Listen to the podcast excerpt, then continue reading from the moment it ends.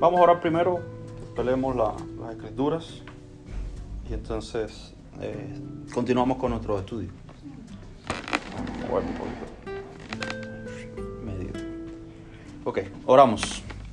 Padre, te damos gracias en esta mañana gloriosa, la cual tú permites a tus hijos, Señor, presentarse delante de ti para honrarte, para rendir culto, para celebrar este día, Señor, en conmemoración de que Cristo, nuestro Salvador, resucitó y nos ha dado vida. Juntamente con Él nos ha sentado en los lugares celestiales, donde reinamos, Señor, eternamente. Te damos gracias por este privilegio que nos has dado, Señor, que en tu misericordia nos has elegido y has mostrado tu gracia, aún, Señor, siendo pecadores en esa condición de enemigos, enviaste, oh Cristo, se hizo hombre y vino a morir por nuestros pecados conforme a las escrituras. Te damos gracias, Señor, porque si estamos aquí, nuestra mente, oh Dios, gira en torno al pensamiento de poder alabarte, de poder también, Señor, depender de ti por medio de la enseñanza de tu palabra. Te pido, Señor, que tu palabra sea prosperada en nuestros corazones y que este estudio sea para tu gloria. Bendice a tu pueblo, Señor, y permite que cada palabra leída, expuesta, sea atesorada con fe en nuestros corazones. Delante de ti estamos, Señor, y te rogamos tu misericordia, tu gracia en el sacrificio de Cristo Jesús. Te lo pedimos. Amén. Vamos a leer eh, las escrituras en Romanos, capítulo 9. Y vamos a leer desde el versículo 13 en adelante hasta el 26.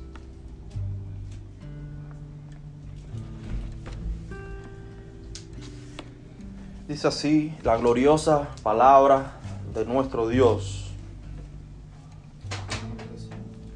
Romanos capítulo 9, versículos 13 al 26.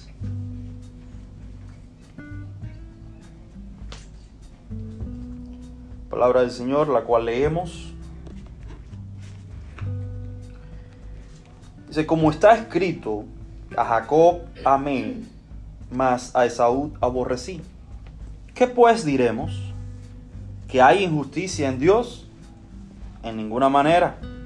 Pues a Moisés dije, tendré misericordia del que yo tenga misericordia, y me compadeceré del que yo me compadezca.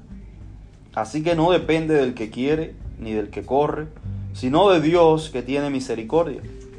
Porque la escritura dice a Faraón, para esto mismo te he levantado, para mostrar en ti mi poder y para que mi nombre sea anunciado por toda la tierra. De manera que de quien quiere, tiene misericordia, y al que quiere endurece, endurecer, endurece. Pero me dirás, ¿por qué pues inculpa? ¿Por qué? Porque ¿quién ha resistido a su voluntad? Más antes, oh hombre, ¿quién eres tú para que alterques con Dios? Dirá el vaso de barro al que lo formó, ¿por qué me has hecho así? ¿O no tiene potestad el alfarero sobre el barro? Para hacer de la misma masa un vaso para honra y otro para deshonra? Y que, si Dios quiere mostrar su ira y hacer notorio su poder, soportó con mucha paciencia los vasos de ira preparados para destrucción y para hacer notorias las riquezas de su gloria. Las mostró para con los vasos de misericordia que él preparó de antemano para gloria a los cuales también ha llamado, esto es, a nosotros, no solo de los judíos, sino también de gentiles. Como también en Oseas dice, llamaré pueblo mío al que no era mi pueblo, y a la no amada, amada.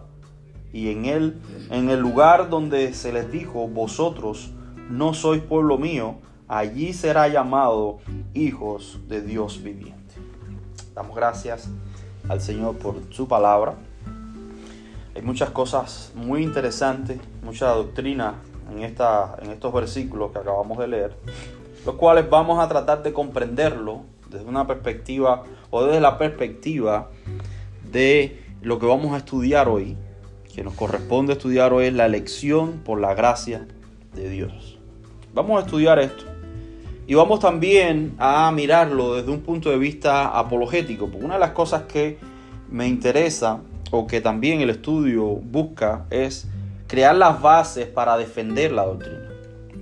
No solamente el hecho es conocer la doctrina, sino también poder demostrar que la doctrina que nosotros creemos es bíblica y que está en las escrituras y que esa es la razón por la cual nosotros creemos.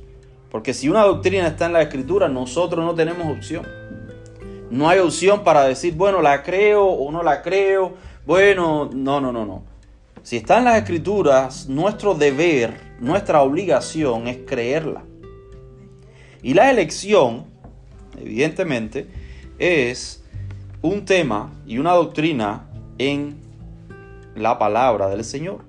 Podemos eh, comenzar desde el Antiguo Testamento demostrando cómo Dios siempre ha elegido a sus sirvientes, a sus siervos, a sus esclavos, a su, eh, a su pueblo, para obedecerle y para llevar a cabo su plan. Siempre ha sido así.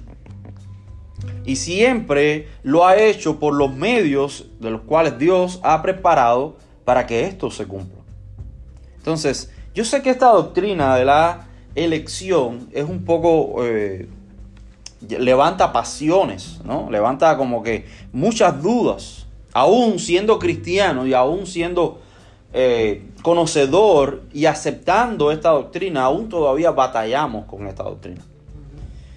Porque es como dice esta frase, aún la mente de los cristianos todavía lucha por querer ser su propio dueño. No abandonar esa idea de que no nos pertenecemos. Nos lo que somos lo somos para Dios.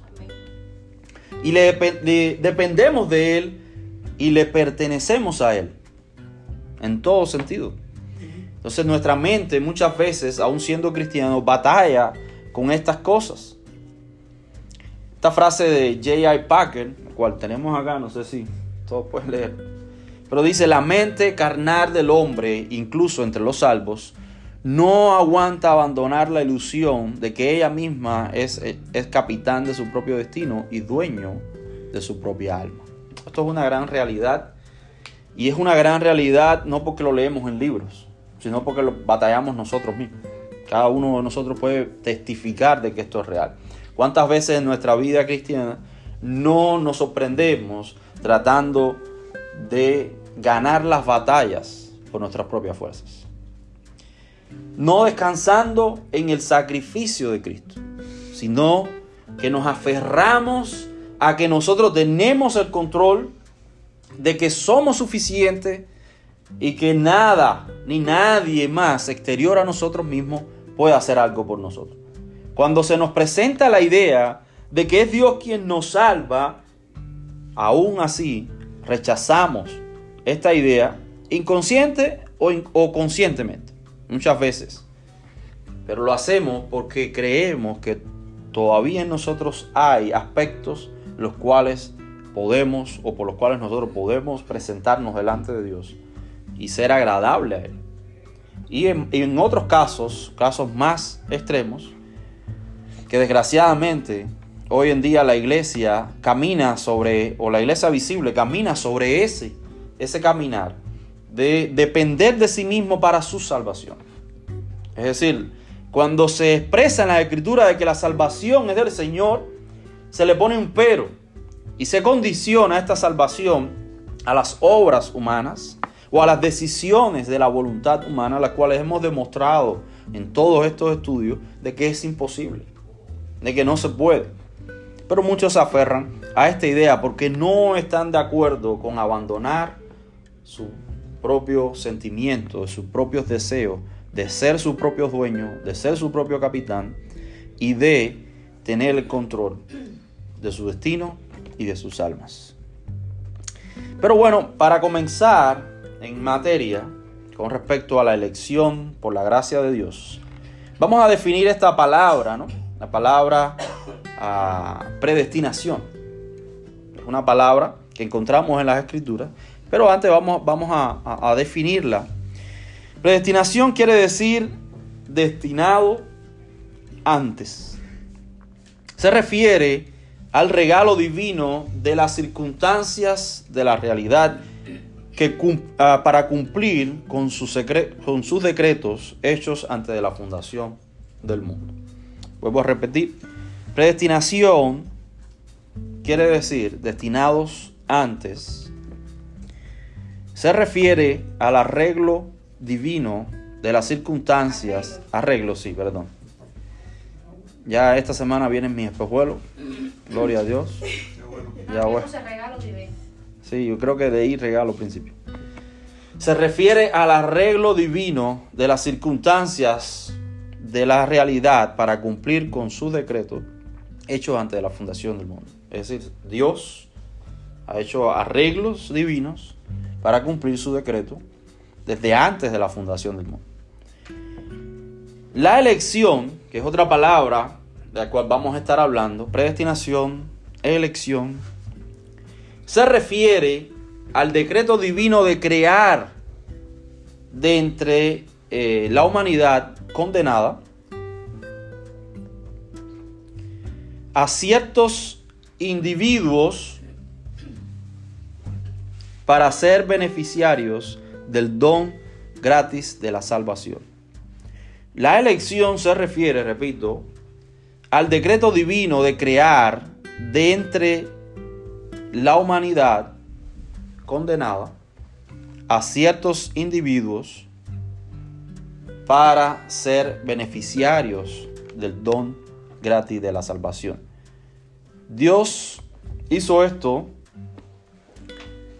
eh, sin referencia o méritos. No hay nada en el hombre, en la voluntad del hombre, que Dios pueda ver para que determine la elección.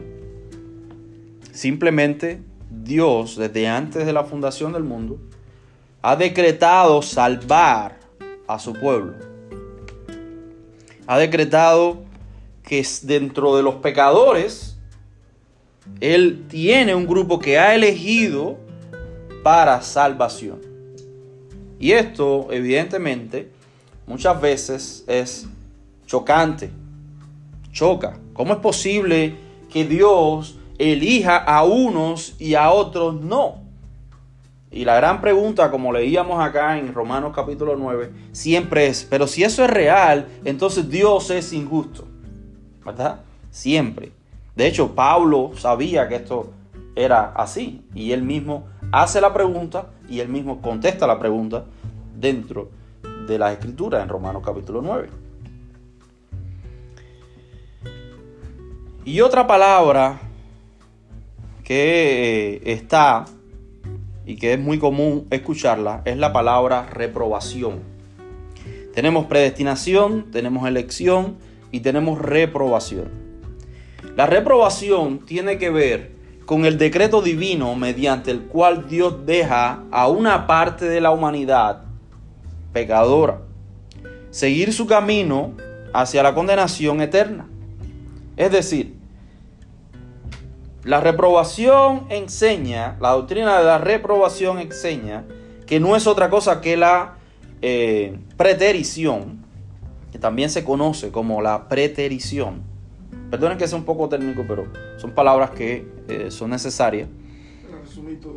Entonces, la preterición o reprobación enseñan de que Dios ha dejado dentro de todos los pecadores, ha dejado a aquellos que no ha elegido y los ha dejado en su caminar, en su condenación. Los ha dejado en sus propios deseos pecaminosos y no ha actuado en virtud para condenarlos, simplemente los ha dejado. A los elegidos, Él ha actuado y los ha rescatado. A los, de, a los reprobados, simplemente los ha dejado en su propia condición. Entonces, viendo estas cosas,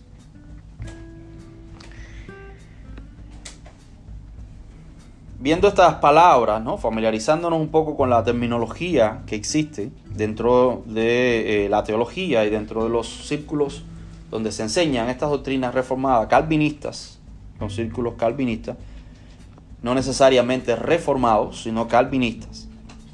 Aunque los conceptos de predestinación y elección son semejantes, no son exactamente iguales, y esto tenemos que verlo, vamos a verlo. La elección encierra la decisión divina de salvar a algunos, en cambio, la predestinación se refiere al poder de Dios para arreglar las circunstancias a fin de cumplir con su decreto. Es decir, la elección tiene que ver con la persona y la predestinación tiene que ver con círculos o las circunstancias las cuales Dios predetermina para que el, que ha elegido venga a conocer a Cristo y sea salvo. Entonces, es, importante eh, ver esta, esta distinción para aclarar un poco las cosas, porque muchas veces confundimos la predestinación y la elección, aunque están ligadas las dos. No, no, no, no están separadas, están ligadas. Pero para entenderlas mejor, nosotros podemos definirla así y entenderla de esa manera. Y hay escrituras que prueban, que prueban esto. Pues vamos a, vamos a ir viéndolas según vamos avanzando. Una ilustración que eh, nos permite ver esto más claramente. Dice, supongamos que deseamos que un caballo sepa correr en círculos perfectos. Esta es una ilustración. Primero, ¿qué hacemos? Escogemos un buen caballo. Y esto sería la elección. Luego, construiríamos un corral circular para que este caballo aprenda a correr en círculos. Esto sería la predestinación. Tenemos el caballo y tenemos las circunstancias. Tenemos ya todo lo que va a rodear. ¿Para qué? Para que el fin sea entonces que el caballo aprenda a correr en círculo. Entonces el fin sería la salvación. La elección sería el objeto. La predestinación sería lo que está alrededor, las circunstancias. Y entonces el fin es la salvación. Importancia de esta doctrina. La elección es como una luz que ilumina eh, el significado de la palabra gracia. Cuando nosotros entendemos realmente que hemos sido elegidos, entendemos con mayor claridad qué significa la gracia de Dios. ¿Qué significa la gracia de Dios? Eso, eso está así. Porque por gracia somos qué? Somos salvos. No por medio de las obras, sino por gracia. Las obras llevan a recompensas. Y si nosotros oramos por nuestra salvación, entonces la salvación no sería por gracia. Porque la gracia es algo que se nos otorga aún sin merecerlo. Pero las obras, evidentemente el que trabaja recibe un salario. Y es digno de ese salario, porque trabajó, se ganó el derecho a ese salario. Así podemos diferenciar si hemos sido elegidos por Dios, por su gracia, entonces, no podemos decir que la elección es condicionada por las obras. Ah, Dios me escogió porque sabía. Dios me vio desde la eternidad antes de crearme y Él sabía que yo le iba a aceptar. Mucha gente piensa así. Vamos a ver eso más adelante. poniendo el destino a la misma parte de Dios. Exacto. se somete a Dios. Así es. Todo tiene que ver con Dios. Si la definición correcta de la palabra gracia es un favor inmerecido, entonces la gracia tiene que ser independiente de cualquier actividad humana. Punto. El momento en que aceptamos este concepto, entendemos que por la gracia y la elección y la gracia y la elección son inseparables. Es ilógico proclamar la doctrina de la salvación por gracia mientras negamos la elección. No se puede. No se puede. Pablo expresó esto en Romanos 11:5. Dice, así que también aún entre, en este tiempo ha quedado un remanente escogido por gracia. Hablando, refiriéndose al pueblo de Israel. Por gracia ha sido escogido. Eso es claro. Ahora, veamos algunos, eh, algunos textos que nos dan la evidencia o de que, la, que nos prueban la existencia de estas palabras en las escrituras. Veamos algunos, algunos textos que nos enseñan esto. Por ejemplo, Romanos 9:11 dice, pues no había aún nacido, ni habían hecho aún ni bien ni mal, para que el propósito de, la de, de Dios, conforme a la elección, permaneciese, no por obras, sino por el que llama. Aquí está presente esta palabra, la cual nosotros podemos ver que en las escrituras mencionan esta palabra. Estas palabras no son eh, palabras prohibidas, como muchos círculos evangélicos se quiere hacer. No, no, no, no, no hablemos de elección, porque la elección no existe en la escritura. Bueno, es que la palabra está. La palabra está y está en el contexto en el cual se define esa, esa palabra. Elección, es elegir. Elegir, ¿por qué? Aquí se está presentando y el contexto de esta palabra es presentar la, eh, la elección de Dios entre uno y otro. Es decir, hay dos, yo escojo uno. Eso está presente en las escrituras y no podemos negarlo. Otro pasaje lo encontramos en una página anterior o en el mismo, en la misma página, depende de su Biblia. Romanos 8, 29. Dice, porque a los que, a los que antes conoció, también los predestinó para que fuesen hechos conforme a la imagen de su Hijo, para que Él sea el primogénito entre muchos hermanos. Aquí nuevamente vemos otra de las palabras que están en las escrituras, la predestinación. Otro, otra, otro, otro eh, versículo es Efesios 1.4. Vamos ahí. Efesios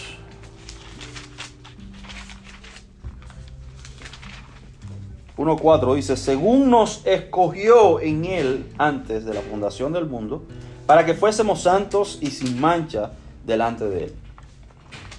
Y hay muchos versículos, muchos versículos que podemos eh, traer y ver cómo Dios nos enseñan de que estas palabras en su contexto enseñan lo que enseñan. Y enseñan la realidad de que hay un pueblo que es escogido, hay un pueblo que ha sido predestinado para salvación. Está ahí en las escrituras.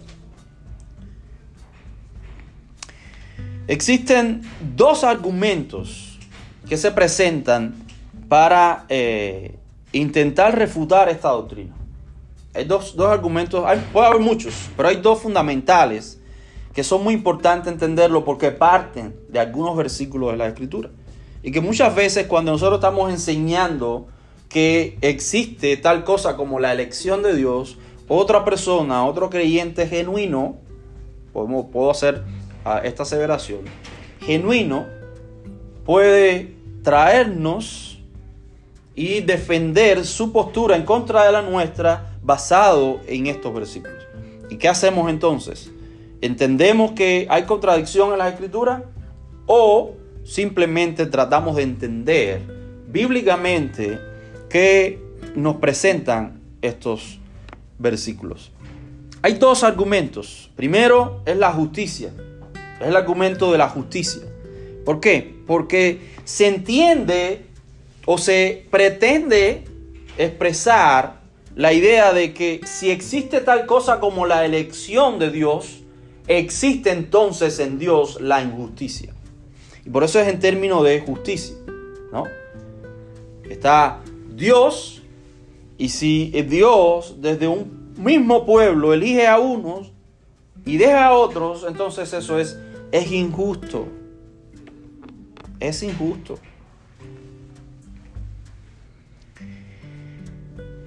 Por ejemplo, en Romanos, eh, en Romanos 9, que ya hemos leído, el versículo 14 al 16 dice, ¿qué pues diremos? ¿Que hay injusticia en Dios? Dice la escritura. Pablo responde, en ninguna manera. Pues a Moisés dije, tendré misericordia de que yo tenga misericordia y me compadeceré del que yo me compadezca. Así que no depende del que quiere ni del que corre, sino de Dios que tiene misericordia. Depende de Dios que tiene misericordia. Entonces, lo primero que nosotros tenemos que notar acá es que esto parte de la idea de que es Dios quien gobierna, Dios es soberano, Dios es sobre la criatura, Dios es el creador, ¿verdad? Dios tiene todo el derecho para elegir. Dios lo tiene. Dios tiene todo el derecho como legislador, como gobernador, como creador de hacer con su criatura lo que él entiende. Y esta expresión parece ser un poco como que, oh, pero eso es un poco tiránico, ¿verdad?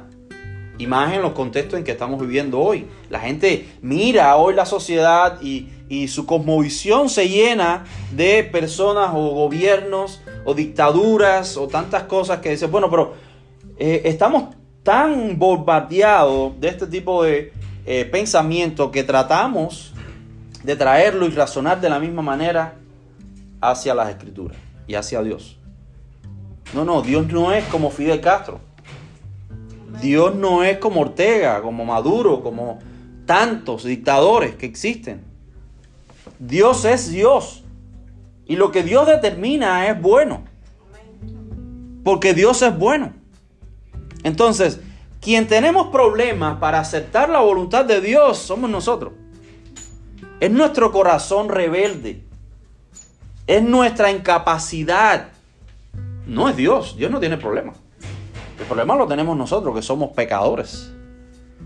Y somos merecedores por la justicia de Dios ir al infierno. Todos hemos pecados. Todos pecamos. Todos nos levantamos contra Dios, un Dios que es santo, justo, amoroso. ¿Qué hicimos? Levantamos nuestra bandera de independencia, le declaramos la guerra a Dios y le dijimos, aquí tú no entras. Lo sacamos del corazón. ¿Qué hizo Dios? Dios nos dejó en nuestros delitos y pecados. Dios nos dejó conforme a nuestros propios razonamientos. Y es el resultado que hoy estamos experimentando de una sociedad alejada de Dios que experimenta tales aberraciones cada, es impresionante, en estos días he estado eh, recibiendo noticias acerca de ciertas leyes que se levantan y que proclaman, no solamente en Estados Unidos, sino en otros países como en Perú, como en Chile. Y tú dices, pero ¿qué pasa? ¿Dónde está la sabiduría de los gobernantes? ¿Dónde está la razón de los gobernantes?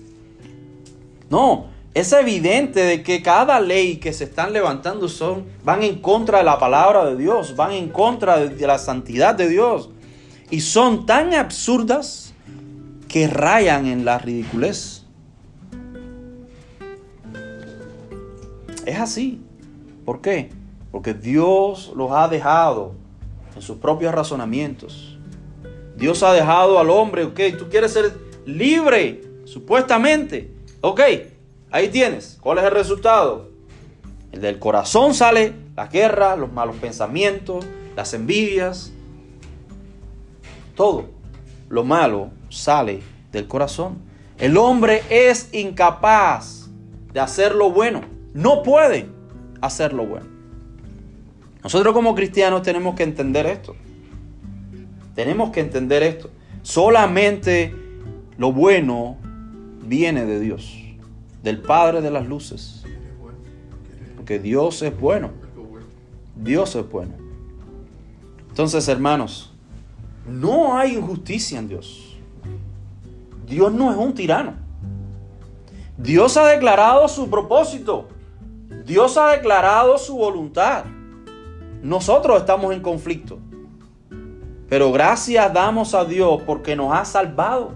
Nos ha elegido para darnos un nuevo corazón que puede entender la misericordia y la gracia de Dios en Cristo Jesús. Bueno es Dios. Dios no nos ha dejado para siempre en nuestro estado pecaminoso. Dios proveyó un Salvador. Y ese Salvador es Cristo. Nosotros somos, y un día aquellos que no tienen a Cristo en su corazón se van a presentar delante de Dios. ¿Con qué argumento? ¿Sabes qué? Ese día ninguna persona que no esté en Cristo puede levantarse delante del trono y decir, tú eres un Dios injusto. Va a reconocer que Dios es justo y que lo que merece es su condenación eterna. Por eso debemos predicar el Evangelio, porque por medio de la proclamación del Evangelio hay salvación. Es Dios quien, por medio de su poder, y nos usa a nosotros por, la, por el medio de la predicación para traer fe al corazón de aquellos incrédulos.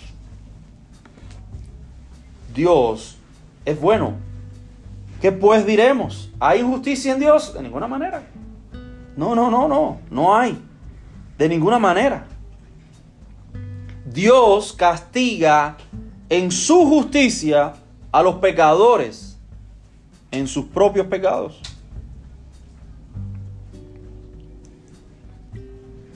Y esos pecados son sus propios pecados que ellos quieren hacer.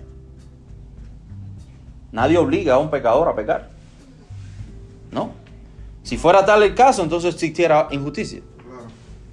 Pero es que el pecador peca porque se deleita en su pecado. porque lo quiere. Porque lo ama, lo quiere, lo anhela. Y lo disfruta. Exacto. Entonces, Dios castiga a aquellos que persisten en pecado. Por su propia voluntad. Por sus propios deseos. No hay justicia en Dios. El hecho de que Dios haya elegido a unos para salvación y haya dejado a otros en su condenación es totalmente justo. Es totalmente justo. Hemos recibido aquellos que hemos sido elegidos misericordia y gracia. Pero aquellos que han sido dejados para condenación han recibido justicia. Dios es un Dios justo. Esto debe mover nuestros corazones, hermanos, y temblar en nuestros corazones. Que Dios es un Dios justo. Dios es un Dios justo. Dios no tiene la obligación de tener misericordia para todos. Si usted cree que la misericordia de Dios debe ser para todos, tenemos un problema. Porque ahí estamos equiparando lo que es la misericordia de Dios y su justicia. ¿Qué es la justicia? Dar a cada uno lo que merece. No más, no menos. ¿Verdad? Pero la misericordia de Dios parte del acto de sí mismo, de la voluntad y de la gracia de Dios. No hay justicia que medie aquí. Porque si es por justicia, no es por misericordia. Entonces Dios se reserva para sí mismo el hecho de impartir su misericordia, de dar su misericordia. No podemos demandar la misericordia de Dios como si fuera una justicia. Porque si fuera por justicia, la justicia de Dios demanda que todos fuéramos al infierno. Porque todos somos pecadores, todos somos culpables. Todos somos condenados. ¿Ven la relación? No podemos pararnos y decir, Señor, yo merezco tu misericordia. o aquella persona merece tu misericordia. No. Aquella persona merece tu justicia, porque es lo justo. Entonces no podemos ver el hecho de la elección eh, que, es un, un acto injusto. Por eso es que Pablo dice, de ninguna manera, no hay injusticia en Dios. Y él se lo declaró y va al Antiguo Testamento en Éxodo 33 donde se dice, dice, pues a Moisés dije, tendré misericordia del que yo tenga misericordia y me compadeceré del que yo me compadezca. ¿Saben qué es lo que había pasado en este pasaje? Después que Moisés fue levantado por Dios y llevado al monte para darle la ley en tablas de piedra, el pueblo levantó y hizo un becerro y empezó a adorar a este becerro. Y en representación del Dios que lo había sacado de Egipto, habían profanado, habían hecho una imagen que no representaba a Dios, porque Dios no puede ser representado por nada. No hay ninguna imagen que nos represente al Dios soberano, creador del universo, porque Dios no se puede resumir en una simple imagen. Por eso es que Dios trata con el alma. Cada uno de nosotros somos libres de presentarnos delante de Dios por medio del sacrificio de Cristo. Para tener una relación personal con Él, no a través de una imagen. Él no se identifica con ninguna imagen, porque toda imagen es defectuosa. Ninguna imagen recorre, recoge quién es Dios. Y esta fue una de las razones por las cuales Dios se le revela a Moisés como el yo soy. Porque no hay nombre no hay nombre que registre quién es Dios. No puede Dios resumirse a un nombre. Yo soy tal cosa. Por eso encontramos en la Biblia diferentes nombres para Dios. Jehová Jireh, Jehová Rafa. Tantos nombres. Porque Dios se va revelando y en, en, la manera en que Dios se va revelando, el hombre atribuye un nombre a Dios. Porque es en el obrar de Él que Él se nos va revelando. Pero eso no encierra a Dios en un solo nombre. No puede. Dios es más que un nombre. Y en este sentido, nosotros entendemos que el contexto de este pasaje en el cual eh, Pablo hace, alusión y se refiere, tiene que ver con esa, ese levantamiento del pueblo de Israel en contra de Dios mismo. Y entonces Dios dice a Moisés, voy a, a porrar a esta nación, a este pueblo, y voy a levantar una nación de ti, le dice a Moisés. Y Moisés intercede como figura de Cristo, intercede delante de Dios para que Él, él traiga misericordia y gracia sobre la nación y no los mate. ¿Y saben qué?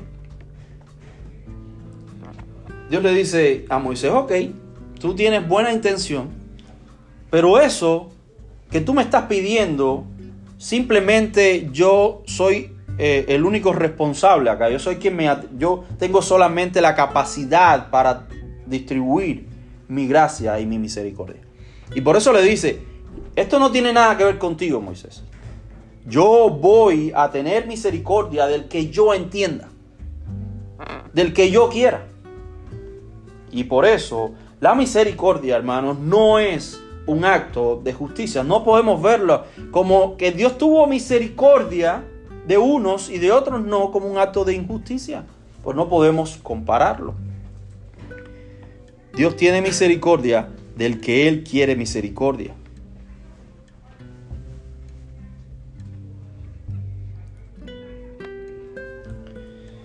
Ahora bien, otro argumento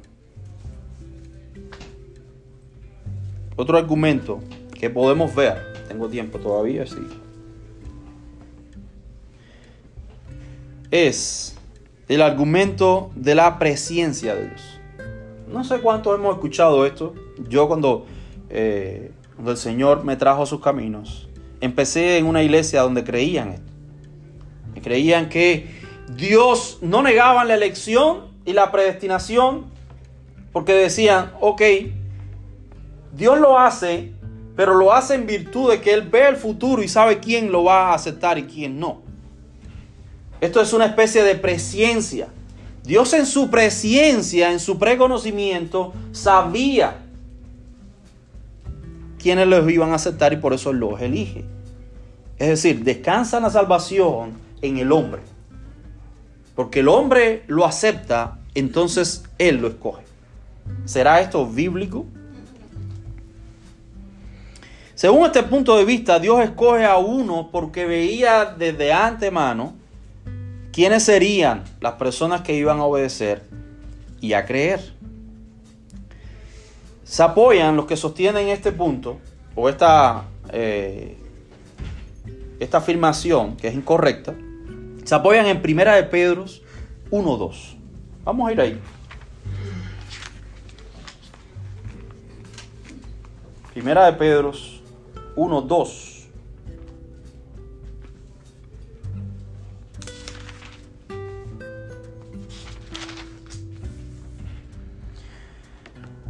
Dice desde el 1, Pedro, apóstol de Jesucristo, a los expatriados de la dispersión en el Ponto, Galacia, Capadocia, Asia, Bitinia, elegidos según la presencia de Dios Padre en santificación del Espíritu, para obedecer y ser reconciliados, ser eh, rociados, perdón, por la sangre de Jesucristo. Gracias y paz os sean multiplicados. No tenemos argumento, hermanos. Aquí nos dice nos enseñan de que hemos sido elegidos por la presencia de Dios. ¿Sí o no? Sí. Pero eso es lo que realmente está diciendo el versículo. Porque aquí tenemos un reto de interpretación y no, no lo estamos negando. A simple vista, en simple español, se nos está enseñando de que hemos sido elegidos por la presencia de Dios. Aquí es donde se nos pone los pelos de punta. Bueno, todo lo que hemos dicho no, no sirve. Este, este versículo lo tergiversa, lo, le da la vuelta.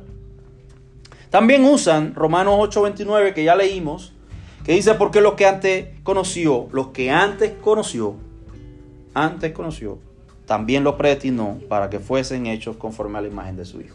Aquí nuevamente tenemos un preconocimiento, un pre eh, una presciencia que parece ser la causa de la elección. Parece. Parece, pero no lo es. Dice San Agustín, el hombre no es convertido porque él lo desea, sino lo desea porque es ordenado por la elección.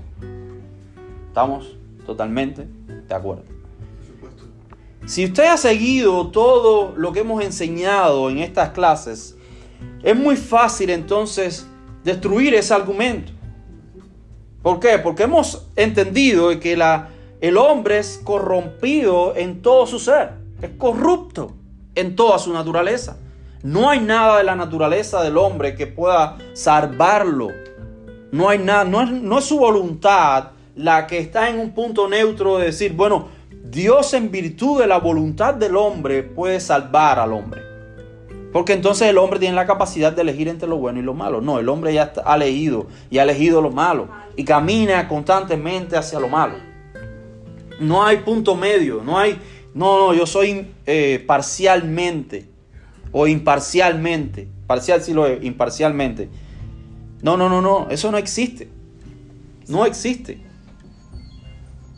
No puede ser la fe porque esta, es decir, vamos a primero, vamos a preguntarnos, ¿qué es lo que Dios ve previo?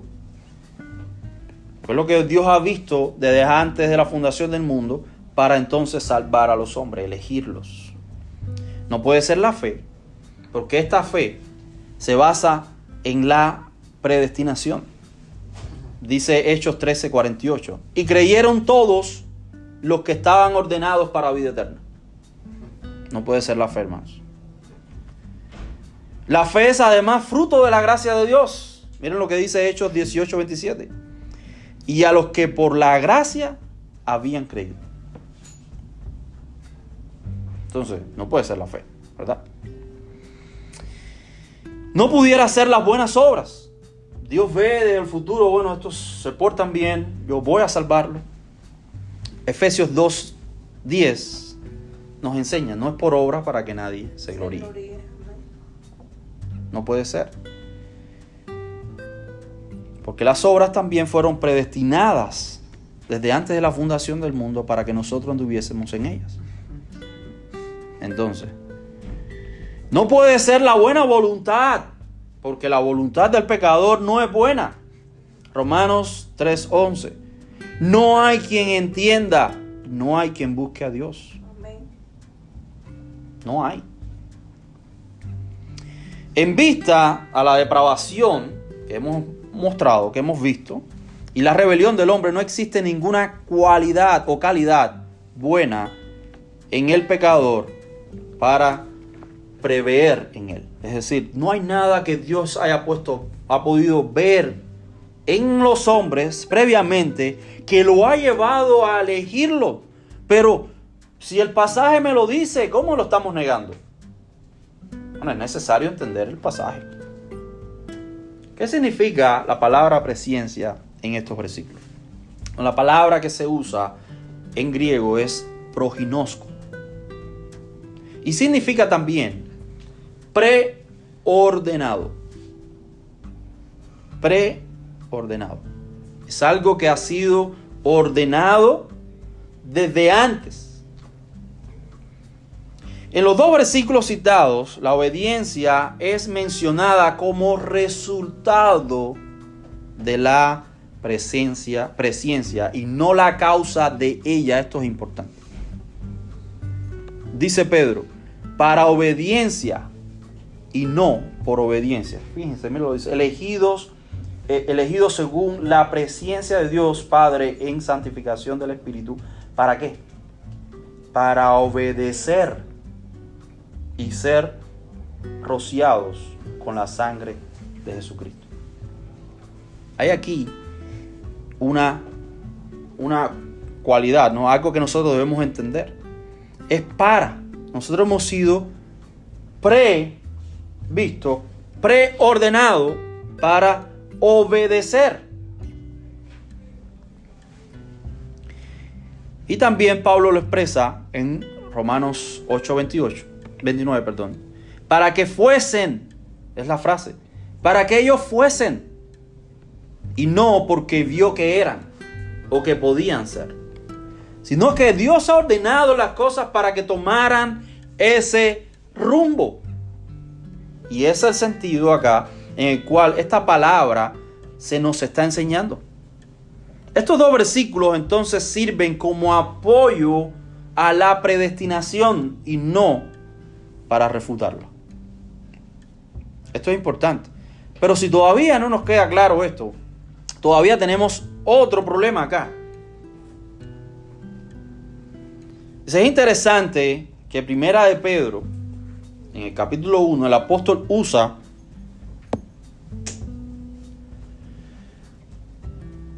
el apóstol eh, usa esta misma palabra, proginosco, relacionada con la venida de Jesús.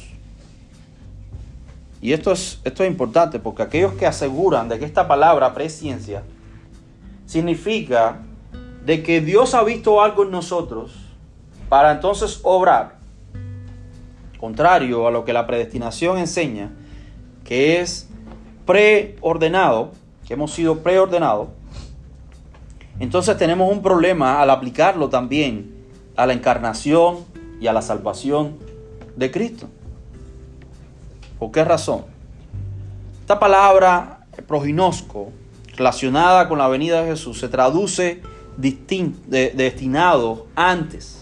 En el versículo 20 dice, ya destinado desde antes de la fundación del mundo, pero manifestado en los postreros tiempos por amor de vosotros. Fíjense, vamos a aplicar la misma lógica de aquellos que enseñan de que Dios vio antes. Si hay virtud en aquellos, también tuvo que haber una virtud en Cristo. Es decir, el Padre tuvo que haber visto de que el Hijo tenía la disposición para venir y hacerse hombre y morir en la cruz. Esto nos lleva a pensar también entonces que la decisión de la salvación dependía del Hijo solamente. Y esto hace, hermanos, nos, crea un conflicto aún mucho mayor y negamos entonces la Trinidad como nosotros o como la Escritura lo enseña. ¿Por qué? Porque estamos viendo que existe un Dios superior que depende de otro Dios para llevar a cabo su propósito, lo cual no es cierto. Porque aquí la palabra no significa de que entonces Él, porque vio que Jesús, el Hijo, tenía la disposición de venir a salvar, entonces llevó a cabo su plan de salvación. Pero es que Jesús es Dios. El Padre es Dios. El Espíritu Santo es Dios. No son tres dioses. Es una misma esencia. Son tres personas distintas. Pero no están separadas.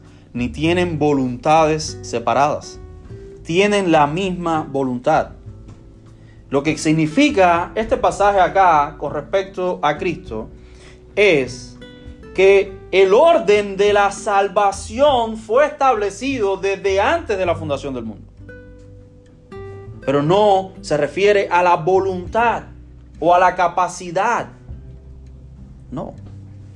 No hay condiciones entre una persona de la Trinidad y la otra. No, estamos hablando de los hechos, del acto en sí mismo de la salvación. Queda claro, hermanos, que esta palabra nuevamente no puede ser una palabra usada para ir en contra de esta verdad. Ahora, yo quiero aclarar, antes de terminar, porque muchas veces se nos viene eh, a, conocer, conocemos muchas veces en círculos reformados o círculos eh, evangélicos, de que se enseña de que así como una parte de la humanidad ha sido predestinada para salvación, elegida para salvación, también otra, la otra parte ha sido predeterminada, preordenada para ¿qué? condenación. Es decir, el mismo hecho, la misma eh, acción que Dios hizo para salvar a los hombres, también lo hizo para condenar a los hombres.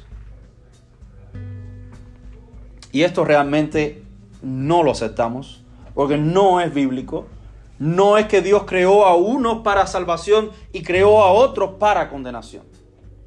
En este sentido, esto va en contra de la justicia de Dios. Porque como Dios va a demandar su justicia si los creó para condenación.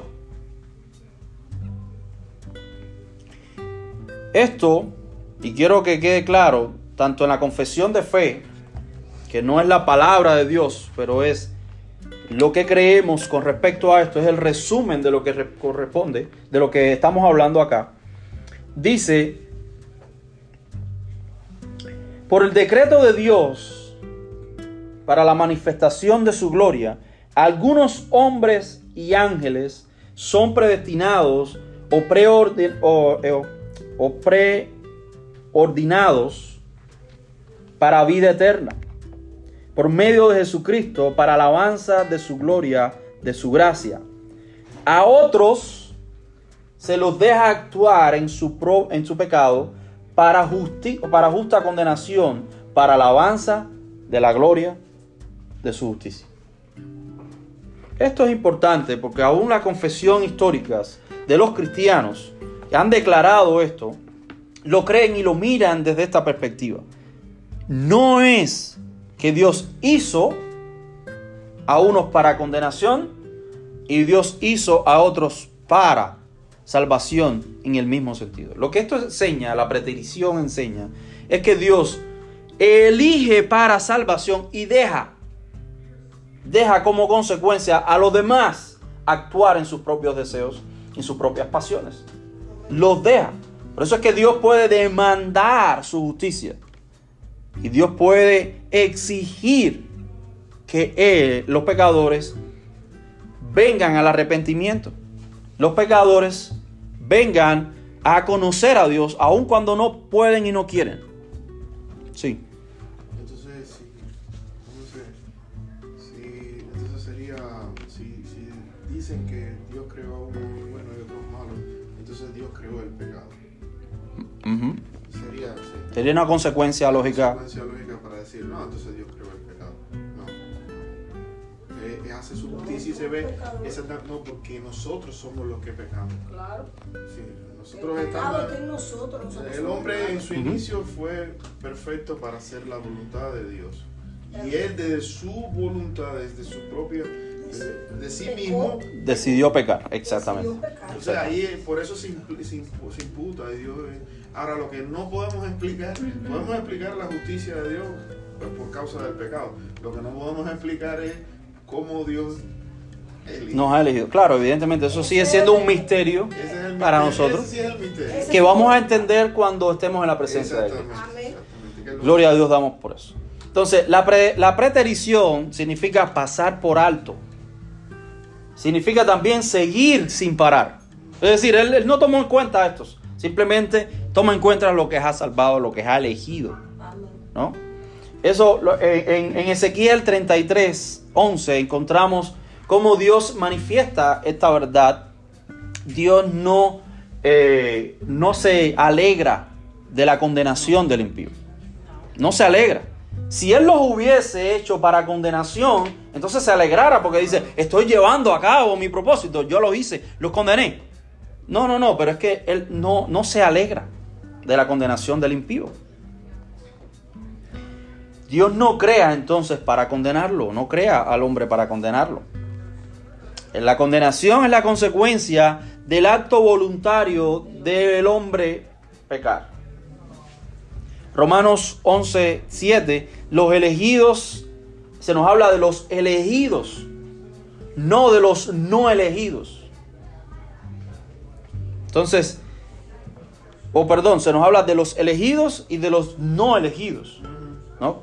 Esto significa los que no, no han sido ah, elegidos, no para condenación, sino que hemos sido elegidos para salvación. Los otros simplemente han, dejado, han sido dejados atrás. En Apocalipsis 13:8 se nos habla del libro, el libro en el cual los elegidos están inscritos.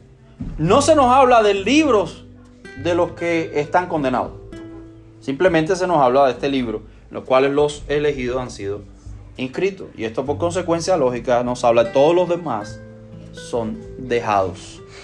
Entonces, esto es un punto aclaratorio para entender esto, porque muchas veces escuchamos de que Dios eh, creó a unos para salvación y creó a otros para condenación. Simplemente la palabra nos enseña de que Dios los dejó en sus delitos y pecados.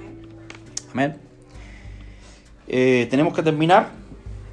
Sé que hay, hay- quizás hay muchas dudas. Nunca puedo. Nunca puedo revisar las dudas. Pero creo que, que. Ajá, me pueden escribir cualquier duda que tengan. Me pueden preguntar después del servicio. Pueden preguntar para aclarar eh, las dudas. Ah, De antemano aclaro algo.